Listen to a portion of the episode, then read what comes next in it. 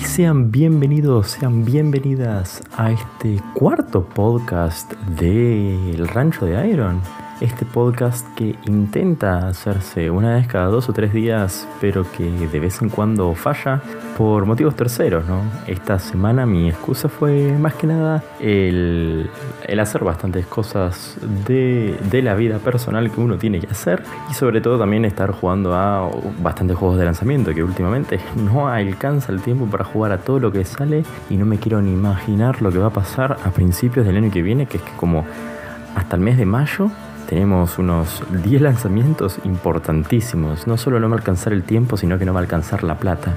Sale demasiado de calidad encima. Y bueno, por suerte esto, este próximo mes, diciembre, no hay ningún lanzamiento súper, súper importante que haya que recalcar ni recordar.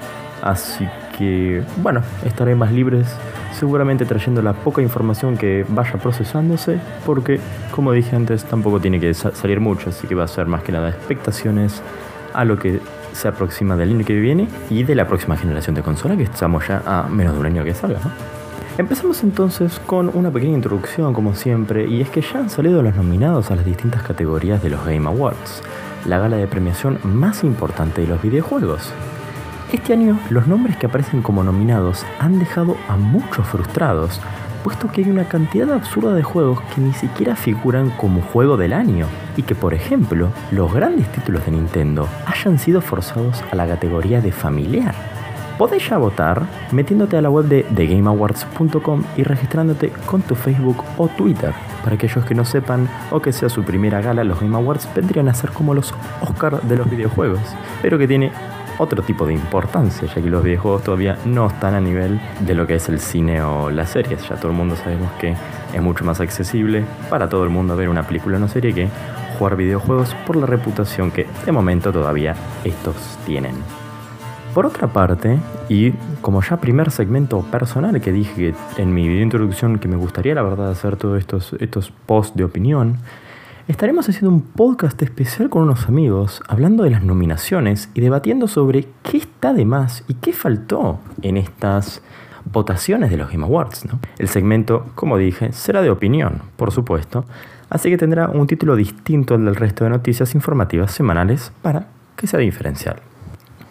Pasamos ahora entonces con las noticias multiplataformas y empezamos con el Shenmue 3, la secuela del esperadísimo juego de Yu ya está disponible en las plataformas de PC, solamente en la tienda de Epic Games de momento y en PlayStation 4. Es la continuación de la historia de Ryohazuki, que fue vista últimamente para las plataformas de Sega Dreamcast en 2001 y Xbox para 2002. Y apenas puesto el juego a la venta, el autor de la obra salió a confirmar que estaría ya pensando en un Shenmue 4. A decir verdad, esto se sabía hace bastante y que seguramente también haya un quinto episodio para la saga de Yu Suzuki.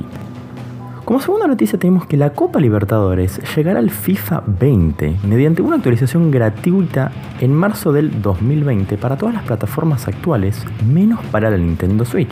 La versión de la consola de Nintendo es objetivamente inferior en todos los aspectos y se nota que Electronic Arts EA no tiene planes para sacar adelante esa versión.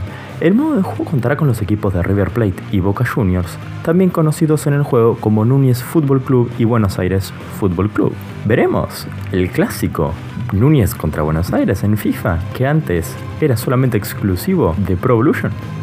Como tercera noticia, y pasamos a algo completamente distinto, tenemos que THQ Nordic este estudio completamente nuevo que toma de nombre el THQ original, pero que tiene muy poco que ver, anunció que atrasará sus grandes juegos, véase Biomutant y Desperados 3, al próximo año fiscal. En este reportaje también se hicieron eco de que tienen al menos dos juegos AAA para presentar durante el 2020 y exactamente 86 títulos actualmente en desarrollo, los cuales 49 no han sido todavía anunciados. La cuarta noticia es que CD Projekt Red, estudio responsable de llevar a Gerald de Rivia al mundillo de los videojuegos bajo el nombre de The Witcher, sigue reportando incremento en sus ingresos y todo se debe a su tercera y última entrega de la saga canónica mencionada, The Witcher 3. El juego ya lleva cuatro años y medio desde su lanzamiento y sigue sorprendiendo a los desarrolladores polacos con increíbles ventas.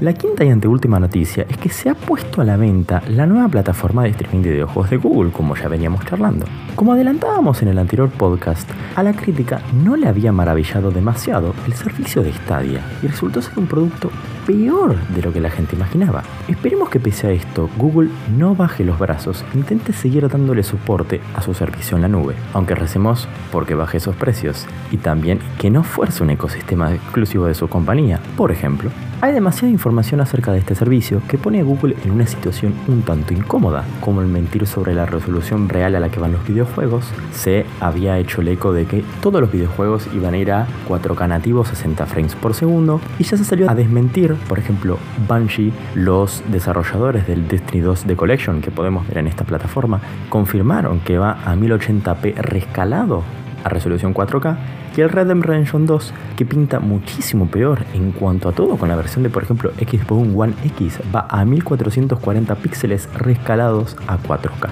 Otro problema es que hay un input lag realmente inaceptable que no se puede ajustar bajo ningún método y que no es constante, no es un input lag el cual se pueda medir totalmente, sino que es aleatorio. Y por último, como tercer ejemplo, porque se han mencionado muchísimos más, es que sobrecalienta tanto los dispositivos Chromecast Ultra, el Chromecast que permite resoluciones 4K, que ha llegado a fundir y a quemar algunos dispositivos. Es realmente preocupante el lanzamiento de Stadia.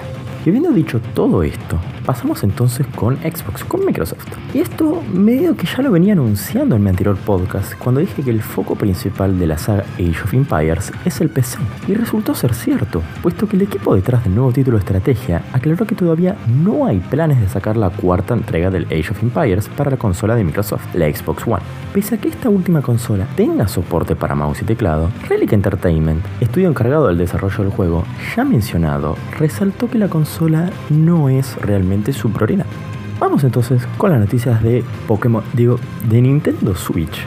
Y es que tenemos que el último lanzamiento de la saga de Pokémon, el Espada y Escudo, vendió 1.3 millones de juegos en Japón solo en sus tres días iniciales de lanzamiento y de manera física. Eso hace que haya por lo menos un juego de Pokémon por Nintendo Switch vendida en territorio japonés.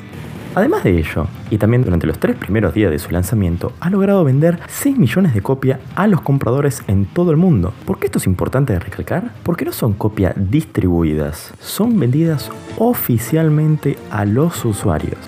Pasamos entonces, como siempre, con la anteúltima compañía, con PlayStation, como solemos hacer y seguiremos haciendo, a menos que salga otra compañía de repente. Y es que el juego de terror inspirado en la película de La Bruja de Blair, conocido en Xbox y PC actualmente como Blair Witch, anunció su finalización con la exclusividad temporal con Microsoft y saldrá también para PlayStation 4 en menos de dos semanas, el día 3 de diciembre.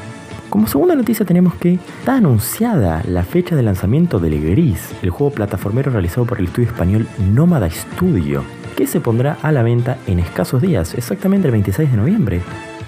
Como tercera noticia tenemos que la tienda digital de Sony entra a full con sus ofertas del Black Friday que ya están disponibles y podemos aprovechar hasta un 60% de descuento en juegos muy grandes hasta el viernes 29. Por ejemplo, el reciente God of War y el Persona 5 se van a solo 10 dólares. Y cerramos con Death Stranding, que está sufriendo un drástico descenso en ventas en el Reino Unido, que es hasta ahora el único país donde tenemos esta información. Y me puse a analizar los datos actuales. Nos encontramos con que menos del 40% de los jugadores ha pasado del capítulo 3, que eso es muy al inicio del juego, no son ni 10 horas de juego, y que menos del 13% de los usuarios ha acabado este título, comparado con, por ejemplo, el 75% de las personas que terminaron el God of War. Es un dato bastante interesante. Y cerramos, por supuesto, con el PC. Y es que arrancamos ya con las bombas grandes. El primero siendo enterarnos de la nueva característica y funcional online de Steam. Conocimos que desde hace bastantes años la plataforma digital de Valve ha estado esforzándose muchísimo por destacar en absolutamente todos sus aspectos. Hace apenas unos días se estrenó la nueva función de Remote Play, jugabilidad remota, en donde podrá jugar a todo su catálogo de juegos cooperativos, pero de manera online. Y para rematar esta nueva característica la estrena con una serie de descuentos a algunos de los juegos con funcionalidad cooperativa. Momento de abrir la billetera, señores. Tito Gabe está acá. La segunda bomba, pero tampoco tan grande, es que ya están empezando los eventos y rebajas del Black Friday en muchísimas tiendas digitales. Podemos de momento encontrarnos ya disponibles ofertas en la tienda de Epic Games, de Ubisoft y muy próximamente, el 26 de noviembre, en Steam. Cuarta noticia es que ya está disponible el Bath North gratis en la tienda de Epic Games, que puede ser reclamado hasta el 29 de noviembre sin la necesidad de poner un centavo. Se reclama de manera gratuita. El próximo título gratuito seleccionado por esta tienda será el Rayman Legends. Se anunciaron las nuevas operaciones del CSGO como próxima noticia, y que es que hace mucho tiempo que no reviso la saga Counter-Strike. Así que lo que entendí de lo que pude leer es que podremos desbloquear nuevos stickers, grafitis, cuchillos y personajes, tanto terrorist como counter-terrorist.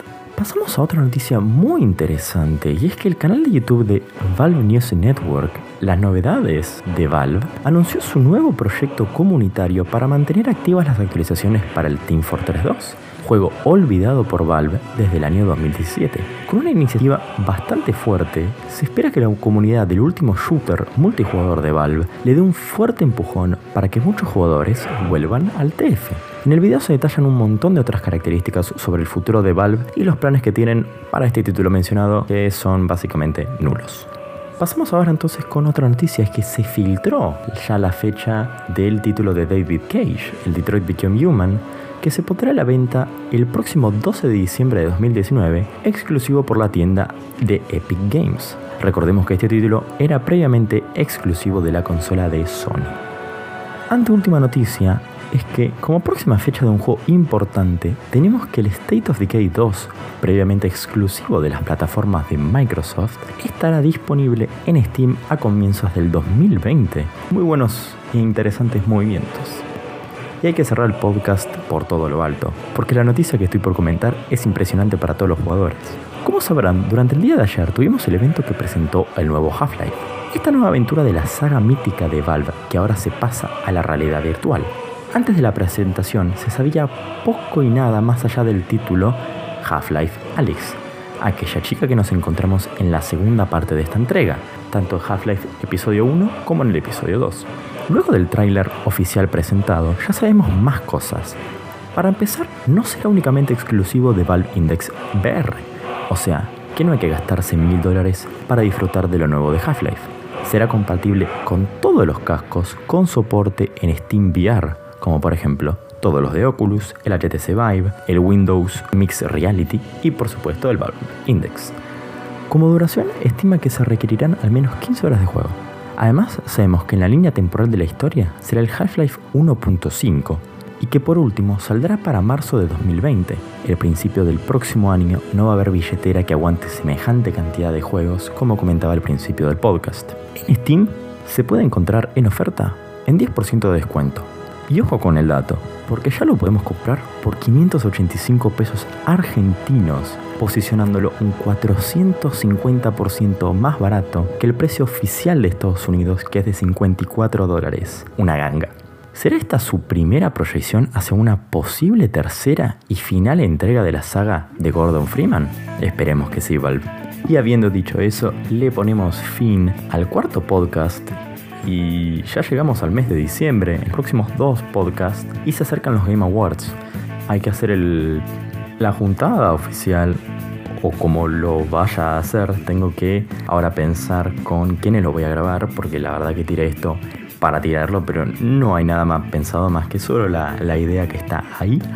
Así que habrá que planear todo para poder debatir y también hasta llegar a hacer una opinión apenas termine el evento, ya estar opinando y haciendo este podcast para dar nuestros pensamientos, lo que pasó, lo que nos faltó y avisar de los nuevos anuncios, que siempre sabemos que es una gala que se anuncian videojuegos nuevos que son muy pero que muy interesantes. Habiendo dicho todo eso, me despido, espero que tengan un excelente día y un hermoso fin de semana. Hasta luego. Suena música de milanesa.